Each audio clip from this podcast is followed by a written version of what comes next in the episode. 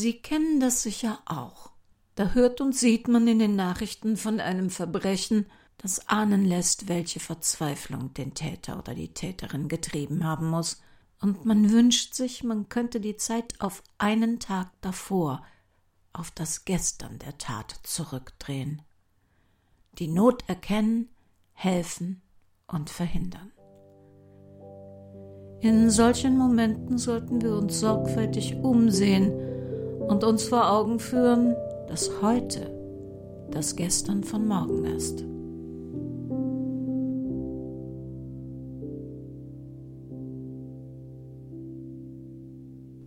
Abgeschrieben.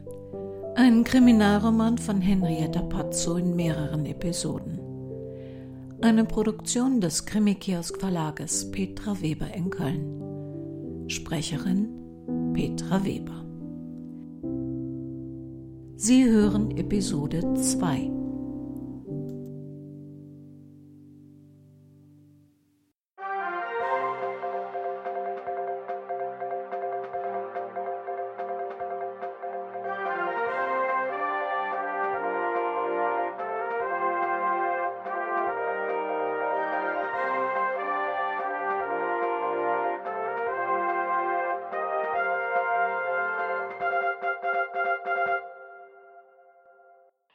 stehe heute hier vor dem Haus von Gudrun Gerber, der Frau, die der Gemeinde und dem Deißler-Konzern seit Wochen die Stirn bietet und als einzige hartnäckig sich weigert, ihr Haus zu verkaufen.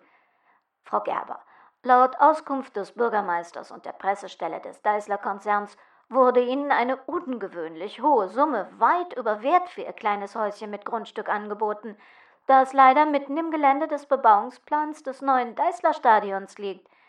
Warum weigern Sie sich zu verkaufen? obwohl Ihnen letztlich doch sowieso die Enteignung droht. Na, das wollen wir erst mal sehen. Ich werde jedes Rechtsmittel nutzen und mich an jedes zuständige Gericht wenden, um mein Eigentum zu schützen, und wenn es bis an mein Lebensende geht.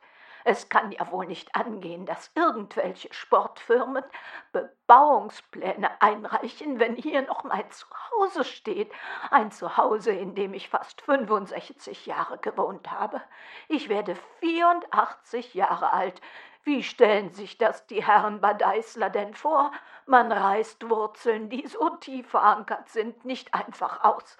Am besten bieten Sie mir gleich ein Grab auf dem Friedhof an wenn diese Firma mich in den letzten Jahren meines Lebens in ein Altersheim zwingt, weil in unserer Gesellschaft nur noch Sport, Spiel und Spaß zählen, dann werden sie mich hier raustragen müssen. Freiwillig gehe ich nicht. Ja, es muss ja nicht gleich ein Pflege- oder Altenheim sein. Das Bürgermeisteramt meint sogar, vom Verkaufspreis könnten Sie sich einen sehr luxuriösen Seniorenstift leisten, mit allem Komfort, den man in Ihrem Alter doch sicher zu schätzen weiß. Auch eine schöne, ebenerdige Mietwohnung mit ein paar altersgerechten Bequemlichkeiten, dazu etwas Wohnluxus, das wäre doch vielleicht auch in Ihrem Interesse. Na, wie naiv sind Sie denn? Glauben Sie, ein Vermieter gibt einer Frau mit meiner Lebenserwartung eine vernünftige, bezahlbare Wohnung in unserer Stadt, die er, womit er rechnen muss, wenn ich nach ein oder zwei Jahren doch in eine Pflegeanstalt muss oder gar sterbe, neu renovieren muss? Oder soll ich mich etwa mit einem Makler auf die Suche nach einem Häuschen machen, mit Mundschutz und Stock von Haus zu Haus im Taxi herumkutschieren, fremde Familien aufsuchen, um festzustellen, dass ich weder Umzug noch Renovierung oder Umbau mit eigenen Kräften geregelt bekomme, und wenn's dabei dumm für mich läuft, ich mich auch noch mit einem gefährlichen Virus anstecke. Frau Gerber, so wie Sie sich gegen alle hervorragenden Angebote wehren, kann es da vielleicht sein, dass das alles nur vorgeschobene Argumente sind? Man könnte ihnen doch jede Summe bieten, und sie würden das Projekt trotzdem sabotieren. Stimmt's? Ich verstehe nicht. Nun ja, ich habe ein wenig recherchiert. 1972 ist Ihre Tochter im Alter von 17 Jahren verschwunden. Sie haben sie damals nicht vermisst gemeldet, also rechneten Sie mit ihrer Rückkehr. Vielleicht fällt es ihnen einfach nur schwer loszulassen und einzusehen, dass sie tot ist oder nie zurückkommt.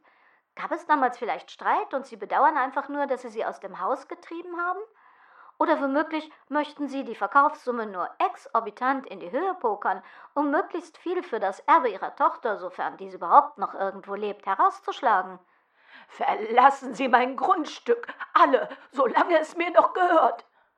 Das machen wir. Sie sollten aber darüber nachdenken, dass Habgier und eine Erbschaft Ihrer Tochter auch nicht mehr helfen oder ihr Gewissen beruhigen und sie früher oder später, so leid mir das persönlich tut, sowieso enteignet werden, weil dieser Ort ein Stadion der geplanten Größenordnung für die Generationen nach ihnen dringend benötigt. Verschwinden Sie! Auch wenn wir verstehen, dass es für den Einzelnen schmerzlich ist, einzusehen, dass jede Generation den nachfolgenden Platz machen muss, hoffen wir, dass Frau Gerber noch einer friedlichen Lösung gegenüber offen steht. Das war Jennifer Jensen für Channel 55, Ihr Regionalradio. Ah ja, und da ist es wieder dieses alt gegen jung und umgekehrt Gehetze. Wann ist das eigentlich passiert, dass wir die Generationen so gegeneinander ausspielen müssen? Generationskonflikte, schön und gut, aber diese Hetze ewig von außen, die die Probleme erst künstlich heraufbeschwört, wo es eigentlich gar keine gibt. Die Frau könnte auch 42 oder 35 Jahre alt sein und ihr Elternhaus nicht aufgeben wollen.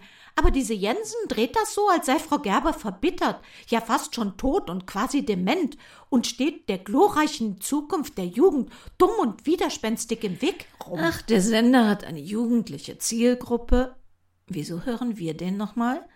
Und diese Hörerschaft ist auf 180, dass sie ihr Sport- und Eventstadion nicht zeitnah kriegen sollen, weil aus deren Sicht so eine alte Oma alles sinnfrei blockiert. Sachlich hat die Jensen natürlich recht. Das Grundgesetz schützt im Artikel 14 Absatz 1 zwar das Recht am Eigentum, schränkt es jedoch in Absatz 3 auch wieder ein. Sofern es dem Allgemeinwohl dient, darf der Staat eine Enteignung vornehmen. Dem früheren Eigentumer ist dann eine Entschädigung in einer Höhe zu zahlen, die sich sowohl mit den Interessen des Enteigneten als auch denen der Allgemeinheit in Einklang bringen lässt. Es wäre wahrscheinlich aber wirklich besser, Frau Gerber würde sich jetzt gütlich mit der Gemeinde einigen, so viel Bares wie möglich rausschlagen und es sich dann woanders, ohne diesen aufreibenden Stress, richtig gemütlich machen. Sie erinnern sich aber schon noch, wie schwer Sie selbst sich mit Veränderungen tun. Jetzt stellen Sie sich mal vor, wie das mit Mitte 80 sein muss. Da steckt das ganze Leben dieser Frau in einem Haus drin. Und überhaupt, soweit ich weiß, dürfen doch nur staatliche Stellen enteignen. Was macht denn dieser Deißler-Konzern dabei?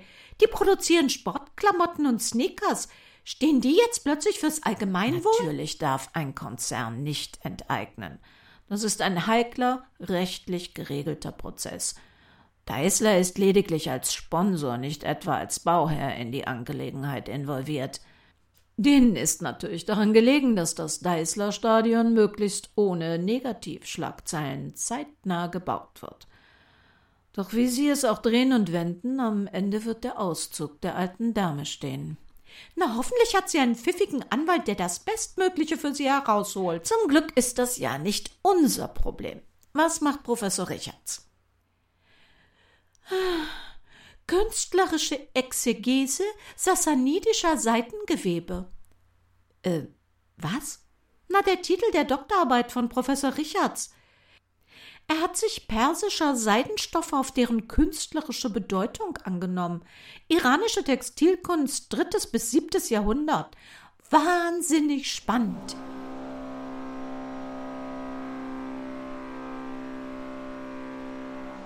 Wann sind die denn mit dem Plexiglas fertig? Ich finde immer noch, dass es irgendwas von Gefängnis hat. Sie wissen schon, wenn in der Schlussszene die Liebenden zum Abschied ihre Hände ans Glas drücken und Blödsinn. Wir können keine Besprechungen abhalten, wenn wir diesen Glasschutz nicht in der Tischmitte anbringen.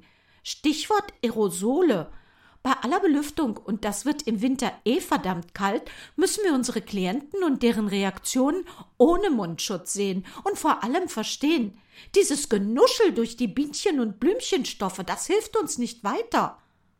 Je nachdem, welche Infos wir herausfinden, müssen wir wissen, ob unser Gegenüber völlig bestürzt ist und sich von der nächsten Brücke stürzt oder nur vor Freude weint. Diese Desinfektionsspender an der Tür sind ja wenigstens mobil, aber aus der Montage schließe ich, dass Sie vorerst kein Ende der Situation erwarten, denn die Dinger sind ja dann fest auf dem Tisch montiert. Sie etwa? Lassen wir erst mal den Herbst und Winter abwarten. Ich gehe davon aus, dass wir die nächsten zwölf bis achtzehn Monate definitiv Hygienekonzepte durchhalten müssen. Lieber einen ruinierten Tisch als eine ruinierte Lunge. Und die Kallmanns basteln uns danach eine schicke Jardiniere, die wir auf die Befestigungen setzen können. Ist alles schon besprochen. Sylvia Klammer? Guten Tag. Bin ich da bei der Dame, die gestern beim Rasensport neben mir gestanden hat? Rasensport? Ich glaube, da haben Sie sich verwählt. Hier sportet keiner. Ah. Geben Sie her. Ich könnte gemeint sein. Manott. Guten Tag, Frau Manott. Wir hatten uns gestern im Park unterhalten. Sie standen links neben mir und erzählten, dass Sie in einer Detektei oder so etwas arbeiten. Recherchebüro. Wir beschaffen Informationen für Leute, denen die Zeit oder Möglichkeiten fehlen, es selbst ja, zu tun. Dann bin ich richtig. Sehen Sie, normalerweise wäre ich zu Ihnen gekommen, aber in meinem Alter bleibt man zurzeit lieber zu Hause. Das Rasenturnen, der Sport ist mein einziger Luxus im Moment. Ich habe ein Problem. Und es fällt mir auch nicht leicht, darüber zu reden. Meine Tochter ist vor 48 Jahren verschwunden. Und jetzt sollen wir nach ihr suchen? Äh, nein, nein, im Gegenteil. Ich habe mich ja auch noch gar nicht richtig vorgestellt. Ich bin ganz durcheinander und so aufgeregt. Mein Name ist Gudrun Gerber. Oh, Sie sind die Hausbesitzerin, die. Ja, genau die. Also, meine Tochter hat im Juni 1972 vor mehr als 48 Jahren unser Zuhause verlassen und wir haben uns bis jetzt nie wieder gesehen oder gesprochen. Könnte ihr etwas zugestoßen sein, ein Unfall? Haben Sie vielleicht sogar ein Verbrechen in Betracht gezogen? Nein, ich wusste immer, dass sie lebt und frei ist. Sie hat mir regelmäßig Postkarten mit Zeichnungen geschickt. Wenn Sie sagen, Ihre Tochter hätte das Haus verlassen, heißt das, sie hat sich verabschiedet von Ihnen. Sie hat einen Koffer mitgenommen. Nicht verabschiedet, aber ja, eine kleine Reisetasche war weg. Deshalb habe ich auch nicht die Polizei eingeschaltet. Ich wollte, dass sie freiwillig zu mir zurückkommt. Hm. Haben Sie sich an jenem Tag gestritten? Ach, sie war ein 17-jähriges bildhübsches Mädchen mit Flausen im Kopf. Was glauben Sie? Aber nichts Besonderes. Wenn wir sie nicht suchen sollen, was möchten Sie dann, dass wir für sie tun?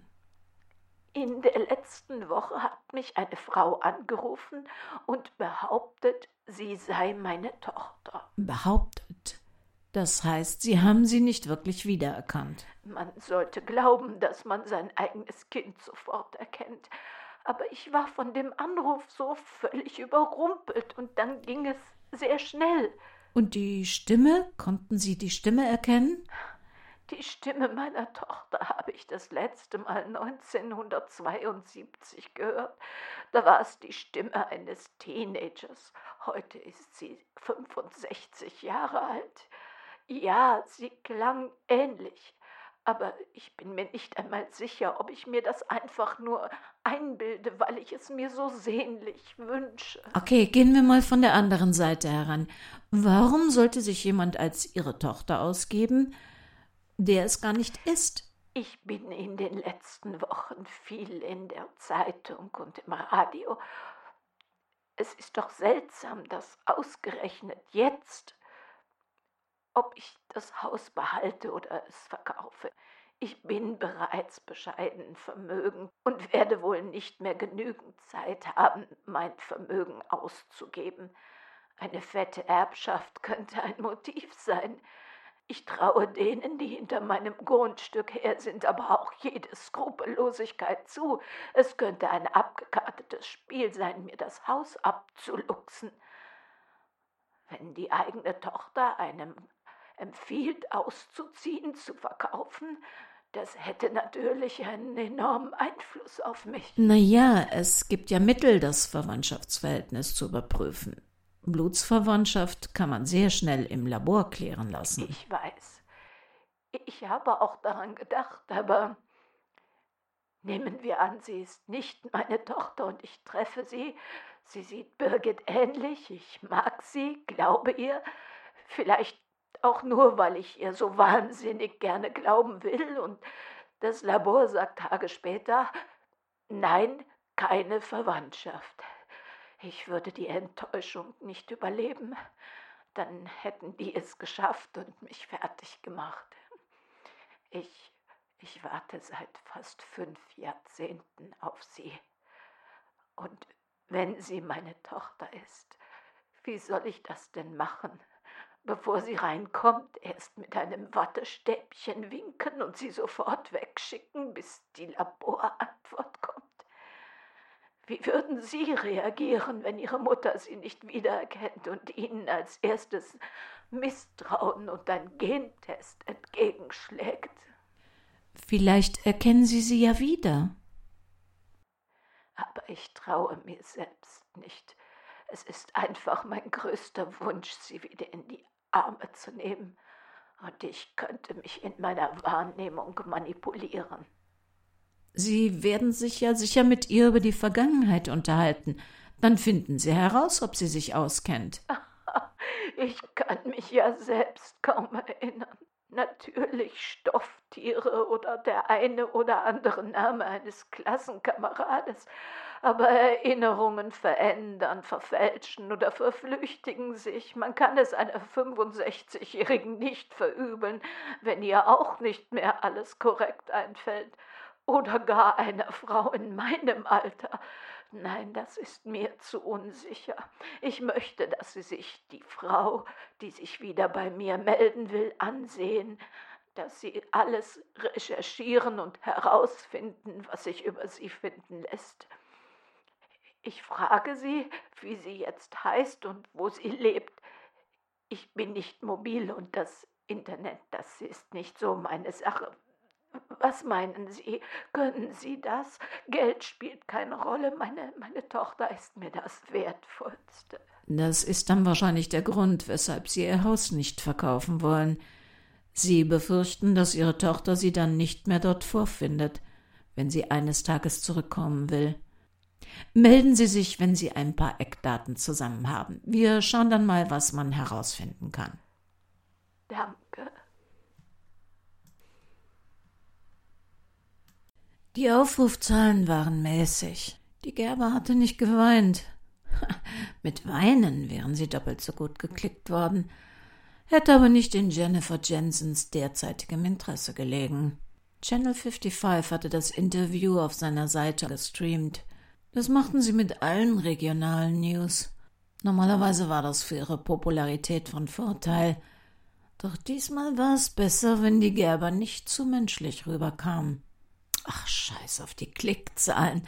Die Bonuszahlungen, die der Sender gestaffelt zahlte, erreichte man mit diesen alte Tantengeschichten eh nicht. Vor zehn Minuten hatte sie ein SMS von der PR-Abteilung der Deißler-Tochter Grevenbau bekommen. Phase 2 gestartet. Schön blöd, sich gegen so mächtige Leute zu stellen. Ja, die Sache war eine sichere Bank, also für Jennifer. Wenn sie das geschickt medial inszenierte, dann bekam sie die vakante Leitung der PR-Abteilung in der Grevenbau.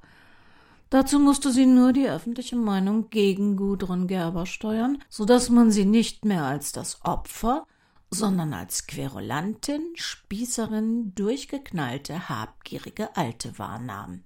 Alles war recht, solange Gudrun Gerber nicht mehr die sympathische Häkeloma repräsentiert, die wegen einer Großbaustelle ihr trautes Heim verlassen sollte.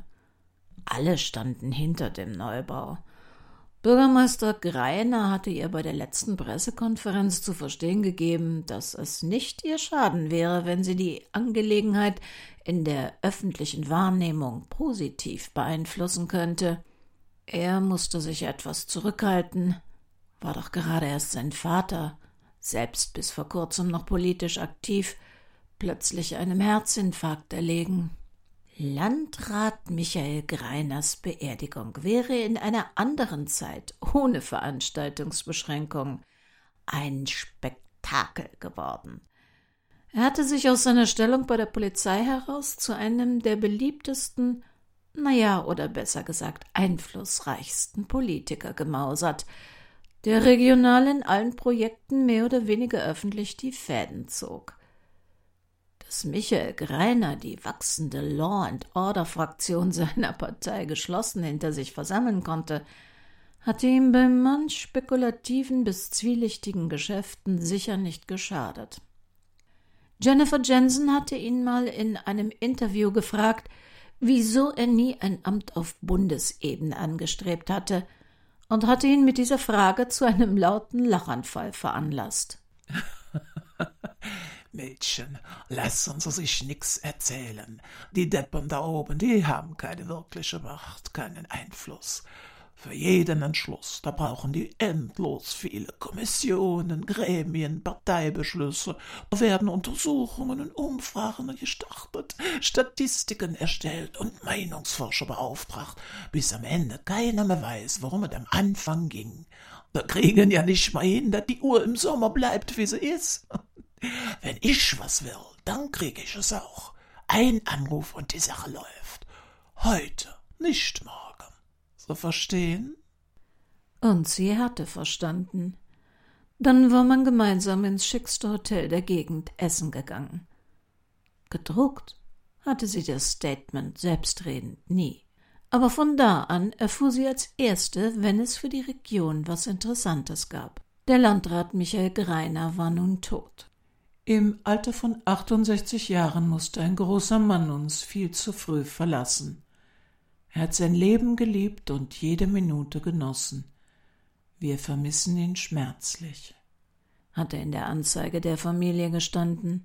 Vor allem sein Sohn, der Bürgermeister Fabian Greiner, wird ihn schmerzlich vermissen.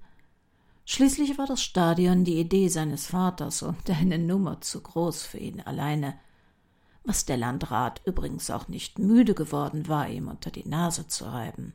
Und Gudrun Gerber machte es wahrlich nicht leichter. Ihr Haus stand mitten auf dem Areal, das bebaut werden sollte, einsam gelegen, weit und breit keine Nachbarn oder Geschäfte. Laut Bebauungsplan hatte vor vielen Jahren hier noch ein zweites Haus daneben gestanden. Das war in den siebzigern bis auf die Grundmauern abgebrannt, und die Gemeinde hatte, damals schon auf Betreiben der Familie Greiner, in weiser Voraussicht das Grundstück für einen Appel und ein Ei bekommen. Bis dato hatte das Haus von Gudrun Gerber niemanden gestört, und bei den großzügigen Angeboten für das inzwischen in die Jahre gekommene Häuschen war man wie selbstverständlich davon ausgegangen, dass die alte Dame nicht eine Sekunde lang zögern würde zu verkaufen. Doch die fragile Lady zeigte sich renitent, so dass jetzt eben Phase 2 startete. Noch heute Nachmittag würde ein Bagger mit Ausgrabungen auf dem Grundstücksteil der Gemeinde beginnen, und der ungeschickte Arbeiter würde sehr tief und sehr fest ins Erdreich eindringen. Spätestens morgen früh gab es im Haus von Gudrun Gerber für lange Zeit kein Wasser mehr.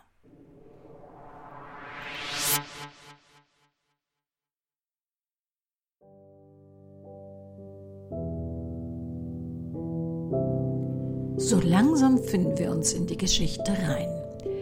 Wir hören uns wieder nächste Woche. Und bis dahin sind wir auf www.krimikiosk.de nicht nur mit dem Impressum zu finden.